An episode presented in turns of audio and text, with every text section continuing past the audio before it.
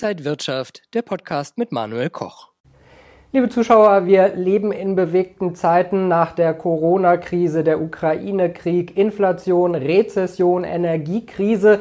Also die Krisen, die gehen uns zumindest nicht aus und wie Anleger da vielleicht einigermaßen gut durchkommen können, das bespreche ich heute mit Mr. DAX, mit Dirk Müller, mir zugeschaltet aus der Nähe von Frankfurt. Dirk, schön dich zu sehen.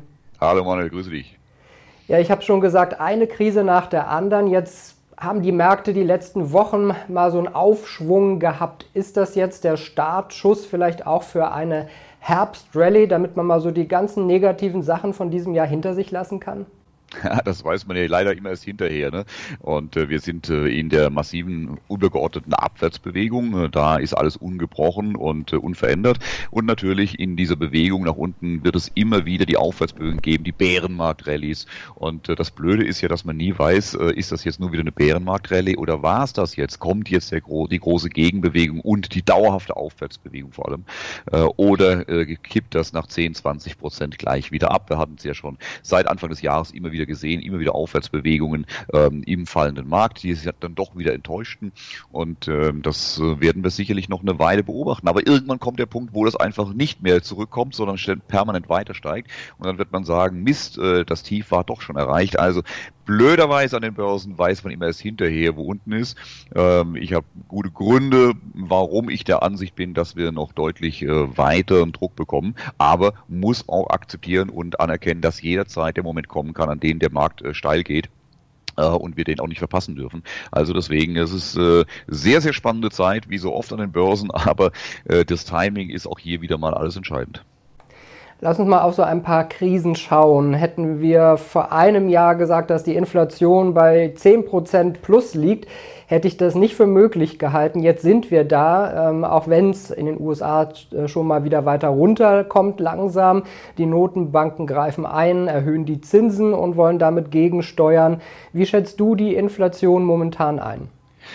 Also man muss sich erstmal klar machen, wo die Inflation denn herkommt und was die Zinserhöhungen überhaupt bringen. Und dann wird man erschreckt feststellen, dass da irgendwas nicht zusammenpasst. Denn die Zinserhöhungen äh, wirken ja auf diese Form der Inflation, die wir sehen, so gut wie gar nicht. Die haben ja da kaum Wirk Bremswirkung drauf. Die Inflation, äh, nehmen wir es andersrum, auf was wirken denn steigende Zinsen? Steigende Zinsen wirken auf all die Bereiche, wo ich Kredite aufnehme. Sie verlangsamen und verteuern die Kreditaufnahme. So, Kredite nehme ich auf um Immobilien zu kaufen, Kredite nehme ich auf, um beispielsweise Automobile zu kaufen oder langfristige Wirtschaftsgüter anzuschaffen, Industrieinvestitionen.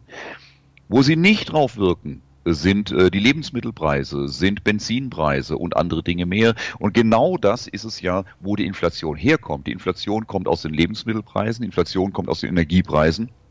Und die Inflation kommt äh, aus fehlenden Waren aus Asien, aus China im Speziellen. Und darauf haben die steigenden Zinsen nahezu keinen Einfluss. Ähm, dass äh, die hohen Rohstoffpreise bzw. die hohen Energiepreise kommen ja auch nicht daher, da wir so wahnsinnig stark laufende Wirtschaft haben und äh, deshalb die Energiepreise so hoch sind, sondern wegen einer Knappheit. Und eine Knappheit kann ich auch mit steigenden Zinsen äh, kaum bekämpfen, es sei denn, ich würge wirklich meine Wirtschaft dermaßen ab, treibe die in eine tiefe Rezession, äh, so dass ich damit tatsächlich die Nachfrage noch weiter runterdrücke. Aber damit zerstöre ich natürlich auch unglaublich viel Wirtschaft. Also interessanterweise die Zinsanhebungen haben auf die Bereiche, auf aus denen die Inflation kommt, gar keine Wirkung. Die Leute, Verzeihung, die flapsige Ausdrucksweise, fressen nicht weniger, nur weil die Zinsen hoch sind, aber sie müssen eben mehr dafür ausgeben fürs Essen. Und das ist der Inflationstreiber. Und interessanterweise, mal sind es die Lebensmittel, mal sind es fehlende Chips, dann wieder äh, fehlende Rohstoffe, äh, die eingespart werden. Also die chinesischen Lockdowns haben hier sehr, sehr große Auswirkungen und die Chinesen interessanterweise mal fehlt dies, mal fehlt jenes und das führt auch dazu, dass der Basiseffekt kaum spürbar ist, weil wenn das eine sinkt, steigt das andere wieder an. Das ist eine ganz interessante Geschichte, die wir hier sehen. Ähm, also irgendwas muss hier anders hinten dran stehen, hinter diesen Zinsanhebungen. Ja, in den USA haben wir schon wieder 4%, in Europa mit der EZB gut 2%. Ähm, was bedeutet das denn? Drückt das dann einfach nur erstmal die Märkte runter, weil die haben ja lieber äh, am besten Null Zinspolitik?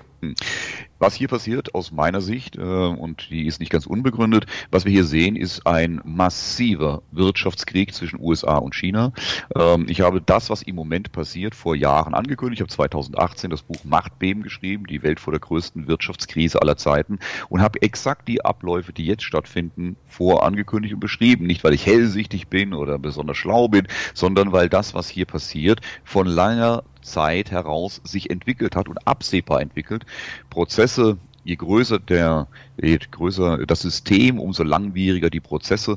Und äh, da wir auf geostrategischer Ebene ein riesiges System haben, sind die Prozesse extrem langwierig über viele Jahre oder Jahrzehnte und daher auch relativ gut voraussehbar in ihrer Entwicklung. Und was wir hier sehen, China hat ganz klar entschieden, Amerika die Weltmacht abzunehmen. Amerika will das natürlich verhindern. Und äh, entweder sie machen das jetzt wirtschaftlich oder zu einem späteren Zeitpunkt wird es zum militärischen Abtausch kommen. Zwischen zwei Atommächten nicht gerade angesagt, deswegen machen die Amerikaner aus ihrer Sicht äh, es genau richtig, jetzt am genau richtigen Zeitpunkt mit massiven Zinserhöhungen den Chinesen den Stecker zu ziehen, denn nichts anderes passiert. Die chinesische Immobilienblase, die über 40 Jahre entstanden ist, hat, steht kurz vor ihrem Minsky-Moment, kurz vor dem Kippen dieser Blase wie Ende der 80er Jahre in Japan. Und die schnell steigenden amerikanischen Zinsen sind der entscheidende Schlüsselstein, praktisch der Tritt in den Hintern über die Klippe, äh, der Chinas Immobilien über die Minsky-Klippe hilft und damit einen massiven Wirtschaftseinbruch mit allen Konsequenzen in China auslösen kann und wahrscheinlich auch wird, wie es Ende der 80er Jahre in Japan stattgefunden hat. Und ich glaube, und bin der Überzeugung, dass die amerikanischen Zinserhöhungen viel mehr mit der chinesischen Wirtschafts- und Immobilienblase zu tun haben, als tatsächlich mit den Zinssteigerungen in den USA. Die Chinesen ihrerseits wiederum ähm, machen den Gegenschlag, den Gegendruck auf Amerika über die Lockdowns, treiben den Amerikanern die Inflation in einem Bereich nach oben, den sie mit den Zinsen gar nicht beeinflussen können und bringen damit die amerikanische Regierung unter Druck. Also es ist ein Wettkampf zwischen diesen beiden und ich glaube, die wenigsten verstehen momentan, dass sowohl die Lockdowns als auch die Zinserhöhungen viel weniger mit den vordergründigen Themen Covid-Fälle, Inflation in den USA zu tun haben, sondern vielmehr damit, dem jeweiligen anderen ähm, hier in diesem Wirtschaftskrieg äh, Schaden beizufügen. Das heißt also, wir sehen in den nächsten Monaten und Jahren im Prinzip so einen Wirtschaftskrieg heißt das auch, die Zinsen werden dann noch länger in den USA hoch bleiben oder wird die US-Notenbank nächstes Jahr vielleicht langsam wieder runtergehen, damit auch die Aktienmärkte in Fahrt kommen? Du siehst genau diese Thematik. Wenn ich an das letzte Jahr zurückdenke, da haben viele namhafte ähm, Finanzexperten, und das meine ich genauso, meine ich wirklich namhaft, also mit allem Respekt, äh, gesagt, die Notenbanken niemals werden die die Zinsen hoch anheben. Wenn die auf zwei Prozent gehen, ist es aber das höchste zwei, zweieinhalb Prozent, aber dann ist aber wirklich vorbei. Die werden den Fehler nicht nochmal machen wie 1929, wo eine übermotivierte Fed die Zinsen zu hoch genommen hat und eine Wirtschaftskatastrophe ausgelöst hat. Und man die Inflation ist nur temporary. Weder das eine noch das andere stimmte. Die Inflation war nicht temporary, sie ging weiter nach oben. Und die Notenbank hat jetzt schon die Zinsen weiter nach oben genommen, als man das für möglich gehalten hat und hat bereits avisiert. Wir gehen jetzt offiziell davon aus, dass wir bis zum Frühjahr bei einer Terminal Rate von 5, 5,5 Prozent liegen in den USA. Und das ist die schnellste und stärkste Zinserhöhung seit den 80er Jahren, aber innerhalb, nicht innerhalb einer überbordenden äh, Wirtschaftsleistung, sondern in extrem schwierigen Zeiten. Denn die Zahlen der Notenbank FED sagen, dass die Rahmenbedingungen, die wirtschaftlichen Rahmenbedingungen für Immobilienkäufe, Automobilanschaffungen oder auch langlebige Wirtschaftsgüter auf dem niedrigsten, auf dem schlechtesten Stand seit Beginn der Aufzeichnung in den 60er Jahren ist. Und genau hier wirken die Zinserhöhungen auf einen ohnehin schon am Boden liegenden Bereich der Wirtschaft, während es auf jenen Bereich, der tatsächlich von der Inflation angefeuert wird, kaum Auswirkungen hat. Also äh, wir sind hier an einem ganz, ganz gefährlichen Punkt für die amerikanische Wirtschaft und äh, entsprechend natürlich auch für die chinesische. Ja, und wir Deutschen und Europäer, ich sag mal, wenn zwei Titanen in der Arena miteinander ringen, dann sollte man aus den Füßen gehen. Das Problem ist, wir kommen nicht weg. Wenn wir diesen Krieg da im Hintergrund praktisch haben, was bedeutet das für die Börsen, für die Finanzmärkte in den USA, aber auch bei uns für den DAX? Das bedeutet genau das, was wir derzeit sehen. Wir sehen immer wieder die Bärenmarkt-Rallies, weil man denkt, das Das machen die nicht. Das wird die Notenbank nicht machen. Die werden nie, wir erinnern uns an die letzten zehn Jahre, da hieß es, die werden niemals die Zinsen erhöhen, weil das kann sich die amerikanische Wirtschaft und vor allem der amerikanische Staat mit seinen hohen Schulden gar nicht leisten. Ja, und plötzlich äh, sprechen wir über eine Terminal Rate von äh, 5,5 Prozent. Das heißt, äh, nein, wir haben eine Fehleinschätzung. Die Fed hat hier eine andere Agenda derzeit, als die Märkte zu retten. Das ist momentan nicht ihr Hauptproblem, ganz im Gegenteil. Und es ist immer wieder die Hoffnung, ja, aber jetzt werden sie doch ganz bestimmt gleich wieder senken. Jetzt kommen doch schlechte Wirtschaftsdaten, jetzt werden die ganz schnell wieder die Zinsen senken, dann ist alles wieder gut und dann gibt's wieder diese nächste Bärenmaterial. Dann stellt man fest, oh, die Notenbank macht ja doch noch länger. Das geht ja noch höher und noch weiter, als wir befürchtet haben. Und es kommt der nächste Weg nach unten. Die Frage kommt, an welchem Punkt wird die amerikanische Notenbank Fed tatsächlich den Pivot machen, also wieder drehen, wieder massiv Zinssenkungen vornehmen, um die eigene Wirtschaft zu stabilisieren, zu schützen? Meiner Einschätzung nach wird das dann der Fall sein, wenn Sie glauben, dass Sie China über diese Minsky-Klippe hinübergeholfen haben, wenn China den Point of No Return erreicht hat, an dem sie den Einbruch ihres Immobilienmarktes nicht mehr aus eigener Kraft abfangen können, dann, wenn dieser tönende Riese schon kippt, dann werden die Amerikaner vielleicht, ohne dass es bei uns bereits in den Leitmedien zu lesen ist, die Amerikaner sofort, so schnell es geht, die Zinsen wieder runterfahren, um die eigene Wirtschaft zu stabilisieren. Aber das wird zunächst mal zu einer deutlichen Aufwärtsbewegung an den Märkten führen, weil eben die äh, Zinsen wieder gesenkt werden, weil die Notenbank unterstützt. Nur dann muss man sich klar sein, wenn das der Fall ist, wird der Grund dafür sein, dass China kippt. Und wenn der Riese auf dem Boden aufschlägt, die Wellen, die werden wir massiv spüren. Und äh, ob das dann wirklich zu einer Stabilisierung der Märkte führt oder zu weiteren Irritationen, äh, das wird sich zeigen. Also wir sind in einer extrem gefährlichen Situation. Und wir dürfen nicht vergessen, auch 1929 haben die amerikanischen Notenbanken mit ihrer aggressiven Zinsanhebungspolitik den Crash ausgelöst, den Wirtschaftseinbruch ausgelöst. Und trotz der dann massiv sinkenden Zinsen kamen die Märkte nicht nachhaltig nach oben, sondern kamen weiter unter unter Druck, weil die Wirtschaft einen zu schweren Schlag bekommen hatte. Und äh, es wird sehr, sehr spannend zu sehen sein, wie die hier die Weiterentwicklung ist. Je länger es dauert, bevor die amerikanische Notenbank wieder äh, den Leitzins senkt, den Pivot macht, umso wahrscheinlich, umso gefährlicher wird es, dass sich diese Krise zu einer massiven Wirtschaftskrise auch über zwei, drei Jahre ausdehnt. Wir hoffen es nicht. Je schneller es geht, umso besser für uns alle. Aber wir werden es einfach beobachten müssen. Das heißt aber so ein bisschen, was du sagst, dass die nächsten ein, zwei Jahre sowieso äh, höchstens vielleicht seitwärts gehen und wir dann aufpassen müssen, nicht schon wieder in die nächste große Krise zu schlittern. Ja, es ist, das ist das, was ich eben beschrieben habe, ist das, nachdem es im Moment aussieht, was aktuell ähm, die Stoßrichtung ist und aktuell das ist, mit dem wir uns auseinandersetzen müssen und erwarten müssen. Aber es kann jederzeit morgen, heute Nacht eine neue Meldung geben. Wir hatten es gesehen, plötzlich sagen die Chinesen, oh, warte mal, wir werden mit den Lockdowns äh, werden wir was verändern. Äh, es kommen, gerade gestern kamen wieder massive Unterstützungsmaßnahmen für den chinesischen Immobilienmarkt. Ähm, wir haben keine Ahnung, was passieren kann. Es kann einen neuen Präsidenten plötzlich in China geben, weil innenpolitisch irgendwas Verrücktes passiert ist. Ähm, es kann äh, Putin plötzlich der Schlag treffen und plötzlich haben wir in der Ukraine eine neue Situation.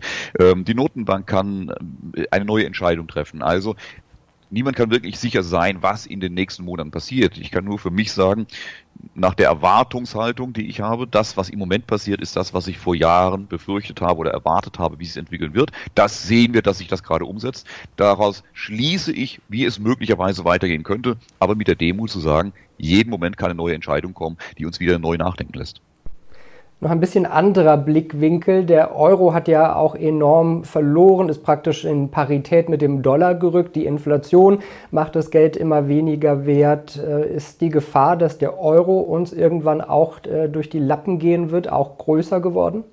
Ich befürchte, dass das sogar für beide Währungen trifft. Wir gucken ja immer nur Euro im Verhältnis zum US-Dollar. Im Moment ist der US-Dollar natürlich auf dem massiven Weg nach oben aufgrund äh, der amerikanischen Zinssteigerung. Das kann noch ein bisschen anhalten.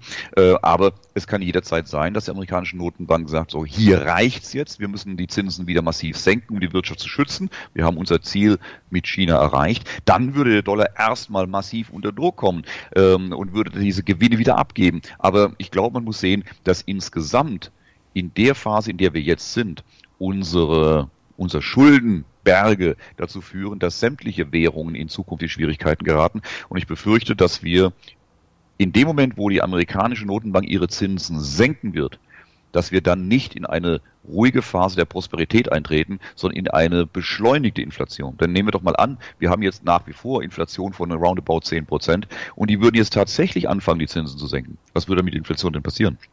Also äh, ich glaube, wir müssen uns darauf einstellen, dass die Währungen, und zwar rund um den Globus, die bisherigen Währungen, in den nächsten Jahren massive Entwertung erfahren werden, äh, zumindest in der Kaufkraft. Gegeneinander gerechnet mag mal der eine, mal der andere vorn liegen. Ich habe das mal so mit einem Bild beschrieben. Wenn zwei aus dem Flugzeug springen, äh, dann ist mal der eine vorne, mal der andere, aber für beide kommt der, kommt der Boden sehr schnell näher.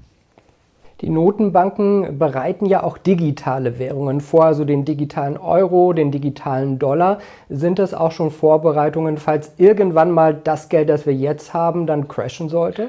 Das ist meine durchaus auch spekulative Einschätzung. Also das ist jetzt nichts, wo man sagen kann, das wird definitiv so kommen, aber das ist meine Erwartungshaltung. Wenn du mich fragst, werde ich das so beantworten. Ja, meine Erwartung ist, dass im Folge dieser Krise möglicherweise die bisherigen äh, Finanzen, die bisherigen äh, Gelder äh, oder die bisherigen Geldsysteme so nicht mehr sein werden, sondern möglicherweise äh, digitale Währungen äh, die bisherigen Systeme ablösen werden. Mit welchen Turbulenzen und Unwägbarkeiten auch immer, das wäre sicherlich abendfüllendes Diskussionsthema und da wäre ich noch der, der am wenigsten äh, Berufene, äh, das äh, auszumalen, sondern äh, das sind die Geldexperten gefragt, die äh, Notenbankexperten. Aber äh, hier kann man sich durchaus vorstellen, dass wir jetzt hier auch, was die Währungen, die internationalen Währungen angeht, äh, massive Veränderungen bekommen hin zu einer digitalen Währung, möglicherweise auch mit ganz anderen Wirkmechanismen. Denn wir müssen auch eines bedenken, wir kommen bisher aus einer Welt, die seit vielen, vielen Jahrzehnten auf immer mehr Wachstum ausgerichtet ist. Mehr, mehr, mehr. Äh, mehr konsumieren, schneller konsumieren, höhere Umsatzgeschwindigkeit, kaufen, wegschmeißen, ersetzen, neu. Ähm, davon lebt unsere Wirtschaft. Ich glaube, wenn wir kurz nachdenken, äh, die Aussage, mehr Wohlstand für alle hat kein Politiker in den letzten Jahren mehr in den Mund genommen, sondern es geht darum, sparen, zurücknehmen, haltet euch zurück, wir sind Planeten retten, weniger Konsum, weniger Umsatz, äh, du musst nicht alles besitzen, teilt dir das mit anderen, äh, halt dich zurück, weniger Fernreisen, weniger Spritverbrauch, weniger neues Auto und so weiter und so weiter. Das bedeutet, wir wechseln offenkundig in unserer Gesellschaft von einer Wirtschaft, die auf mehr, mehr, mehr basiert, hin zu einer Wirtschaft, die sich wünscht, eine Kreislauf Kreislaufwirtschaft zu sein, ohne physisches Wachstum. Im Gegenteil, vielleicht in der ersten Phase sogar eine Schrumpfung möchte, um den Planeten zu retten, um CO2 einzusparen und all diese Ressourcen zu sparen, etc. pp. Und in der Gesellschaft setzt sich das durchaus auch durch. Ich brauche das so viel doch alles gar nicht neu. Und wenn wir also in dieser Weltdenken in einer Wirtschaft, die nicht mehr auf maximalem Wachstum ausgelegt ist. Wir haben aber derzeit ein Währungssystem, das auf Wachstum ausgelegt ist. Mehr, mehr, mehr, immer mehr neue Schulden, äh, inflationäres Geldsystem. In, einem, in einer Kreislaufwirtschaft oder in einer Wirtschaft, die sogar über eine gewisse Zeit eine eher eine Schrumpfung mit sich bringen soll, um eine Gesundung herbeizuführen, brauche ich kein inflationäres Geldsystem, ich brauche im Gegenteil sogar ein deflationäres Geldsystem, tatsächlich muss man drüber nachdenken, der Bitcoin ist ein deflationäres Geldsystem, das in seiner Masse begrenzt ist.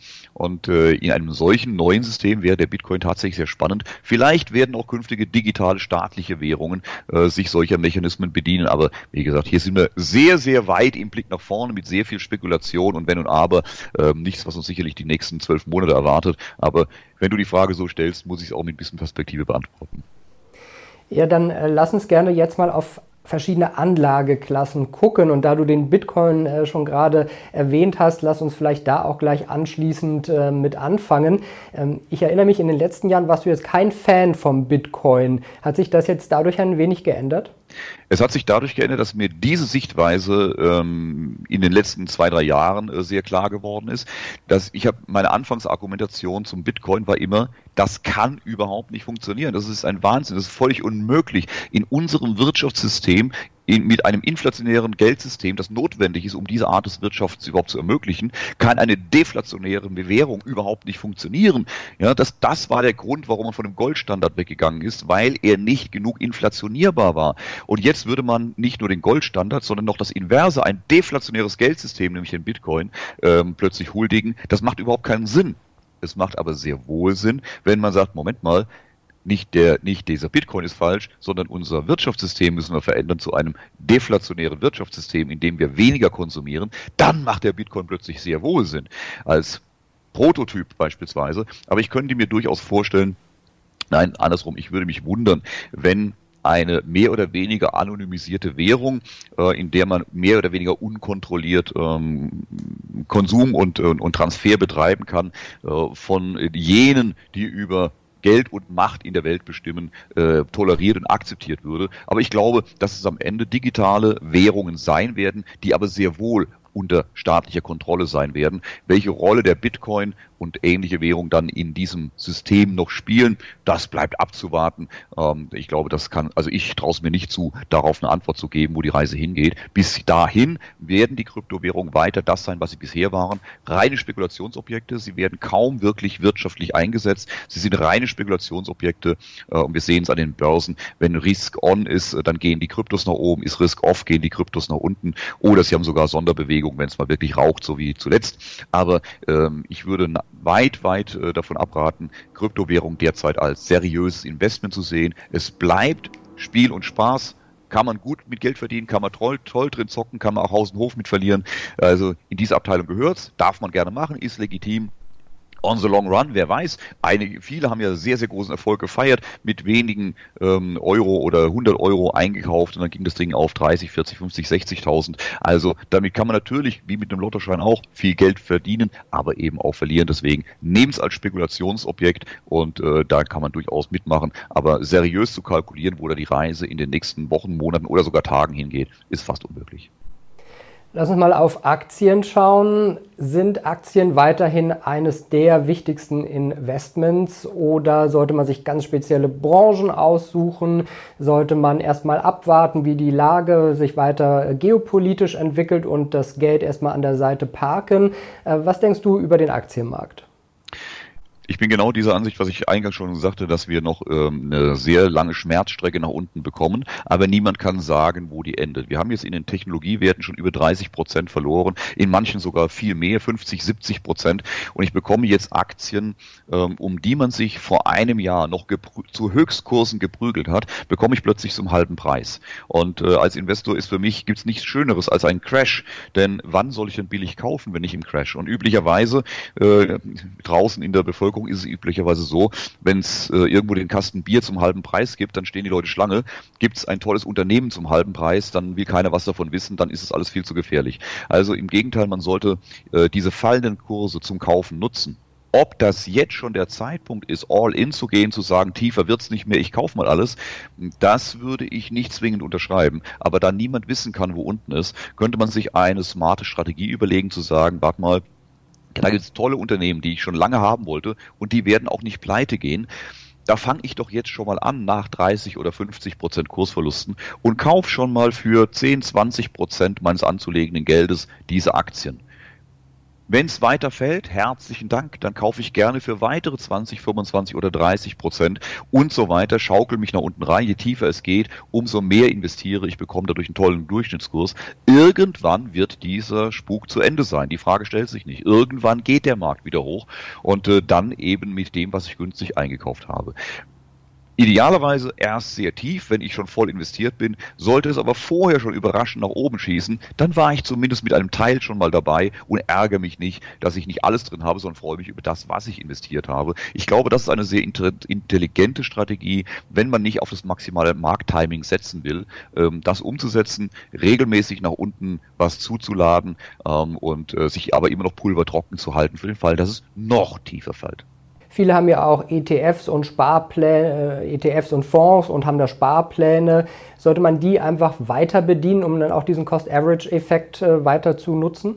Definitiv, also bei Sparplänen äh, stellt sich für mich die Frage nicht. Die bauen ja genau darauf auf, dass man immer zu jedem Zeitpunkt kauft und je tiefer es geht, umso mehr kauft man. Das, was ich eben beschrieben habe, äh, für Einzelinvestoren, die sagen, ich mache jetzt hier und da und da in verschiedenen Stufen mal ein großes Investment, ist ja nichts anderes als das, was ich bei einem Sparplan jeden Monat mache und äh, das sollte man definitiv weiterführen. Also im Gegenteil, je tiefer es fällt, umso schöner. Da kriege ich ja für meine gleichen 100 Euro, die ich im Monat anspare, viel mehr Aktien als noch vor einem Jahr. Also darüber sollte man sich eher freuen freuen, vor allem wenn man noch jung an Jahren ist, noch viel Zeit vor sich hat. Ähm, je älter man wird, umso problematischer ist das tatsächlich, denn äh, man muss sagen, der Crash 1929, äh, es hat über 30 Jahre gedauert, bis die ursprünglichen Höchststände wieder erreicht wurden. Ähm, und äh, auch die Japaner haben ihren Crash von 88, 89 äh, bis heute nicht aufgeholt. Aber deswegen äh, tief kaufen ist sicherlich äh, keine verkehrte Geschichte. Die großen Vermögen, die heute die Welt dominieren, wurden in der Regel während dieser Crash-Phasen begründet, weil mutige Investoren mit wenig Geld dort eingestiegen sind an den Tiefskursen und dann nach oben ein Vermögen gemacht haben. Und diese Chance bietet sich jetzt wieder. Also bei allem Gejammer und äh, ich beschreibe das ja auch die krisenhafte Entwicklung äh, sehr detailliert und sehr klar Uh, da kann man sagen, oh je, das ist ganz schlimm, das ist eine schlimme Krise. Ich sage, ja, auf der einen Seite ist dem so, auf der anderen Seite ist das die größte Chance, die wir wahrscheinlich seit Jahrzehnten äh, bekommen werden. Und äh, daraus, äh, darauf sich vorzubereiten und zu sagen, wenn das tatsächlich so kommt, dann will ich davon aber auch profitieren. Wenn ich schon die Schmerzen erleide, dann will ich auch den Profit davon haben. Das sollte man auch nutzen, aber dazu muss man sich im Vorfeld Gedanken machen, wie will ich strategisch in diesem Markt agieren, wo sind meine Kaufpunkte, welche Unternehmen will ich kaufen und äh, da schlage ich ich dann zu.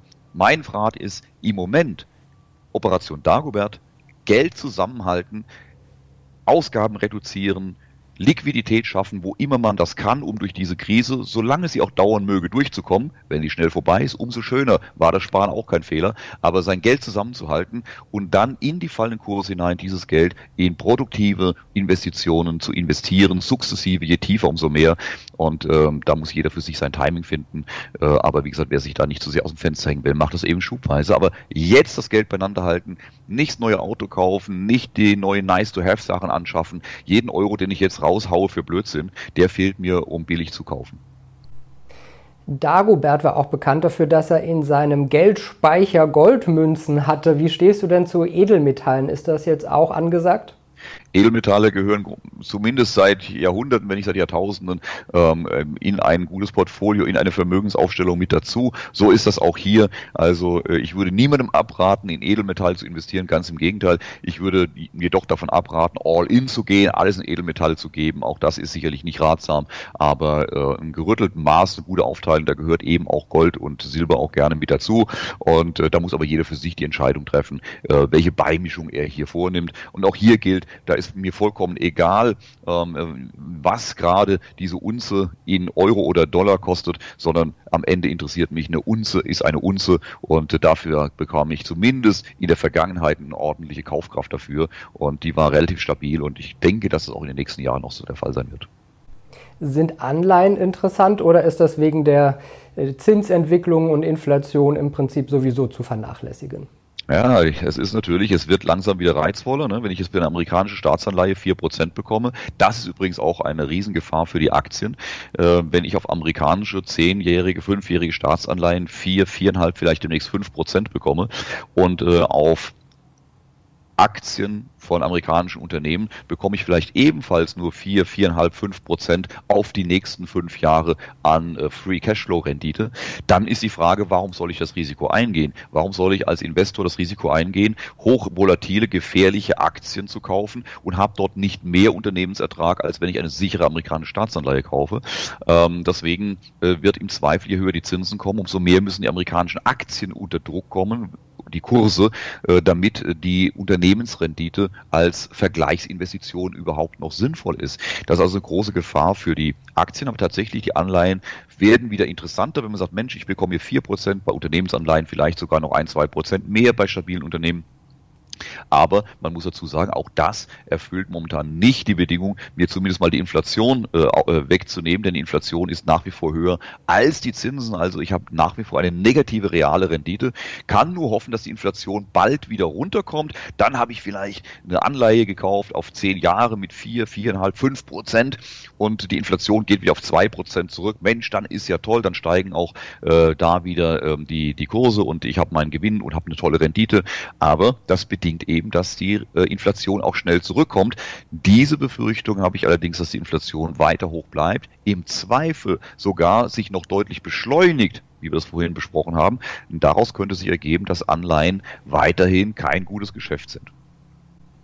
Wenn wir jetzt so ein Fazit ziehen aus allem, was wir besprochen haben mit der wirtschaftlichen Lage und den Anlageklassen, wie kann man zurzeit vielleicht sein Depot aufstellen?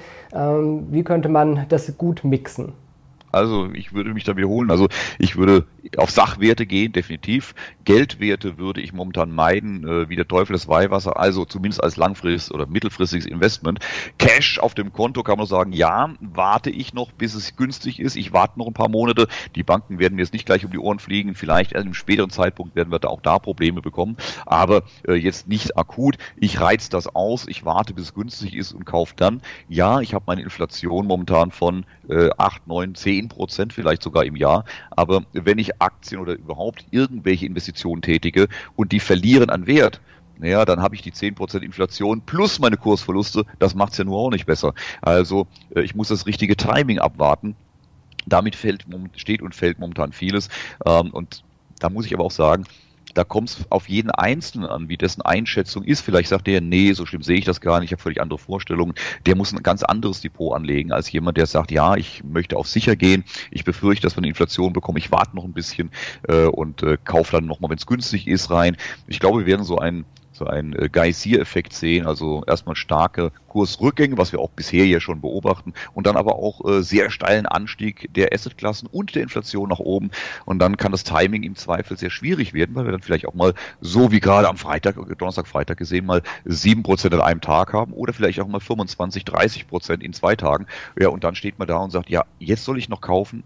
Nee, lieber doch nicht. Also, deshalb sukzessive nach unten äh, Sachwerte einkaufen, ist sicherlich nicht der verkehrteste Rat. Wer das wie für sich aufteilt, muss hier für sich entscheiden. Wie gesagt, Aktien sind ganz sicher äh, die richtige Entscheidung, aber hier auf Qualität achten. Unternehmen, die seit Jahrzehnten idealerweise, seit langer, langer Zeit existieren, die Gewinn machen, wenig Verschuldung haben, äh, hohe Marktmacht haben, die es auch nach jeder Krise noch geben wird. Keine äh, windigen spekulativen Aktien, äh, die sind jetzt äußerst gefährdet sondern wirklich auf Qualität achten, das ist das A und O und äh, ein bisschen Edelmetalle dazu. Vielleicht der eine oder andere hat noch Spaß an, äh, an Whisky-Investitionen oder an Diamanten, an, an, an, an was weiß ich, was man sich so äh, kaufen kann, äh, was das interessant ist für die Zukunft. Aber das muss jeder für sich entscheiden. Da gibt's keinen, keinen äh, goldenen Weg. Das ist das Richtige, sonst müsste man ja nur das eine kaufen. Also die Streuung ist das sicherlich kein Fehler. Ja, mein Hobby wären noch Kunstinvestments, aber da muss man sich auch ganz gut auskennen. Wie immer bei solchen Themen, sei das Whisky-Kunst oder ähnliches, äh, geht es natürlich immer darum, dass der, dass als der Investor idealerweise auch Sammler und leidenschaftlicher äh, Nutzer ist, äh, so dass er sagt, Mensch, ich habe Freude an dem Objekt selbst und wenn dann noch die Rendite hinten raus stimmt, dann habe ich eine Win-Win-Situation und wenn nicht, dann habe ich immer noch meine Rendite aus der Freude. Also jemand, der keine Ahnung und keinen Spaß an Whisky hat, der sollte auch keine Whiskyflaschen sammeln. Jemand, der von Kunst keine Ahnung hat, beziehungsweise keine Freude dran hat und die Dinger irgendwo nur äh, in die Garage stellt oder auf dem Dachboden oder was ich wohin, damit es halt irgendwann mal Geld bringt, der soll es auch die Finger weglassen, sondern das sollten wirklich die Leute machen, die Freude an den Dingen haben, äh, sich daher auch damit auskennen, damit auseinandersetzen. Das ist nichts, was, was man einfach mal blind macht, sondern da muss man schon ein bisschen wissen, was man tut. Und für die ist das interessant, aber deshalb sprechen wir auch selten drüber, weil es einfach wirklich ein Nischengebiet ist. Absolut eine schöne Nische, aber wir haben heute ja auch alle anderen Themen abgedeckt, deswegen können wir auch mal über die Nische kurz sprechen. Dankeschön an Dirk Müller, Mr. DAX von cashkurs.com. Ich danke dir und wünsche dir alles Gute, Dirk. Danke, Manuel, ebenfalls. Und Ihnen und euch, liebe Zuschauer, vielen Dank fürs Interesse, fürs Zuschauen. Bleiben Sie gesund und munter, alles Gute und bis zum nächsten Mal. Und wenn euch diese Sendung gefallen hat, dann abonniert gerne den Podcast von Inside Wirtschaft und gebt uns ein Like.